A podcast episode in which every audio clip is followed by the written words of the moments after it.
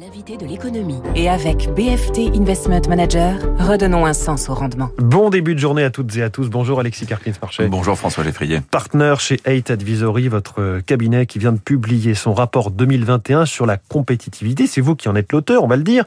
Tout le monde, dans une campagne présidentielle, parle compétitivité, d'Arnaud Montebourg à Marine Le Pen. Peut-être que tout le monde d'ailleurs ne s'entend pas sur la définition du mot. Qu'est-ce que vous mettez derrière ce mot compétitivité d'une nation? Alors c'est vrai que quand on parle de, de compétitivité, François, on pense souvent à une entreprise compétitive. Et une entreprise compétitive, c'est une entreprise qui est meilleure que la concurrence, qui a des avantages différenciants.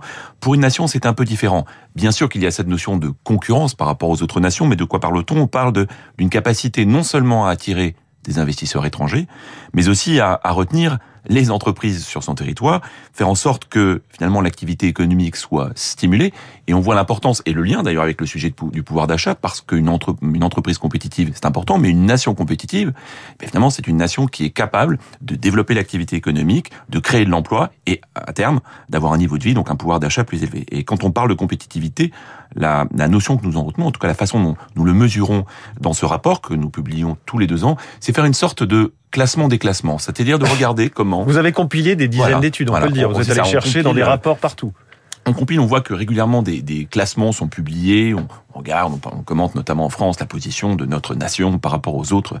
Euh, sur le PIB, le PIB par habitant, et voilà. et, tout et ça. je crois que l'idée de, quand on parle de compétitivité, c'est de dépasser le sujet euh, uniquement social ou le sujet fiscal. Une nation compétitive, ça n'est pas seulement une nation qui est, ou qui n'est pas d'ailleurs moins disant social ou moins disant fiscal. Quand on parle de compétitivité, il faut parler d'autres, d'autres dimensions. On doit parler de la solidité économique. On doit parler bien sûr de l'environnement des affaires. La fiscalité en fait partie, mais ça n'est qu'un des éléments. On doit parler de la stabilité politique et sociale. On doit aussi parler de l'éducation et de la qualité de vie. Et donc, euh, notre travail, tous les deux ans, c'est de recenser 25 classements sur ces quatre grands thèmes, euh, justement en parlant de la taille du marché, de la liberté économique, de la rapidité pour lancer une entreprise, etc., etc. Donc, ce que je comprends, c'est qu'on peut pas faire un, euh, ce classement des classements, on peut pas faire un top 10 de la compétitivité. Il faut s'attarder selon le curseur, en fait, qu'on a envie soi-même de mettre euh, sur des thématiques. C'est exactement cela. Et quand on regarde aujourd'hui les nations qui sont considérées comme les plus compétitives, on peut pas dire qu'il y ait vraiment un modèle. D'ailleurs, il faut toujours se méfier des modèles. En revanche, il y a des leçons, il y a des inspirations. Le modèle allemand, le modèle scandinave, il, qu'en dites-vous? il, il, se trouve que dans les faits, euh, le modèle allemand euh, est un modèle qui est plutôt performant sur les différents critères, c'est-à-dire qu'il est à la fois plutôt positif pour les, les, entreprises et en même temps une stabilité politique et sociale euh, bien réelle. Les pays nordiques en général et notamment les scandinaves sont plutôt des aussi des pays très très bien classés. D'ailleurs, ce qui montre qu'on peut avoir une fiscalité euh, plutôt importante. Oui, parce que les prélèvements obligatoires sont très élevés dans voilà. ces pays. C'est le cas, c'est le cas notamment du Danemark, c'est une certaine mesure le, le, cas de la Finlande et de la Suède. Et ce sont des pays donc qui ont plutôt des prélèvements obligatoires importants, avec un État relativement important, et en même temps des entreprises très compétitives et un environnement favorable euh, à l'entrepreneuriat. Et je crois que là, il y a des bonnes inspirations. D'ailleurs, ce n'est pas que l'Europe, François. On doit aussi penser à des pays comme le Canada, comme l'Australie, comme la Nouvelle-Zélande, comme Singapour. Souvent, on se dit ce sont des petites nations. Enfin, l'Allemagne n'est pas une petite nation en termes de population. Le Canada non plus, l'Australie non plus, même les Pays-Bas, 16 millions d'habitants. Voilà des nations qui ne sont pas directement comparables, mais en oui. tout cas auxquelles on peut, on peut se référer. Alors parlons de la France. On va se regarder un tout petit peu le nombril avec vous, euh, grâce à vous, Alexis. Si on doit faire une photo là, un instant T, quels sont nos points forts, nos points faibles? Alors, si je devais d'abord le résumer, je vous dirais que la France euh, va mieux qu'elle ne le croit et moins bien qu'elle ne le pourrait. Et c'est vrai que nous avons des éléments. Vous, très... vous regardez à la fois le verre à moitié vide et à moitié plein. Et on est obligé, c'est d'ailleurs c'est le cas de la France, c'est-à-dire que nous sommes globalement moyens si on prend l'ensemble des critères. Il se trouve qu'il y a des critères sur lesquels on est plutôt bon. Euh, D'abord la taille de l'économie, nous sommes cinquième, sixième, septième puissance mondiale selon le, la, la, façon dont on mesure le PIB et l'année de référence. Mais au-delà de ça, on a dans il y a un indice de compétitivité qui est utilisé par le, le Forum économique mondial de Davos.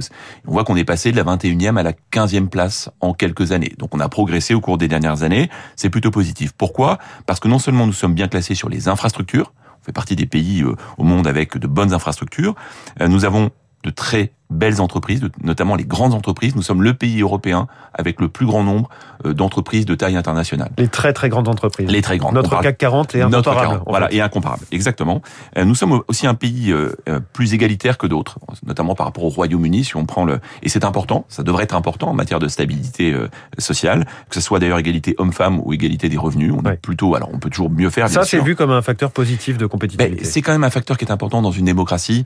Nous sommes des citoyens d'un pays et nous devons aussi faire attention aux autres. Et donc, ça fait partie de ces éléments.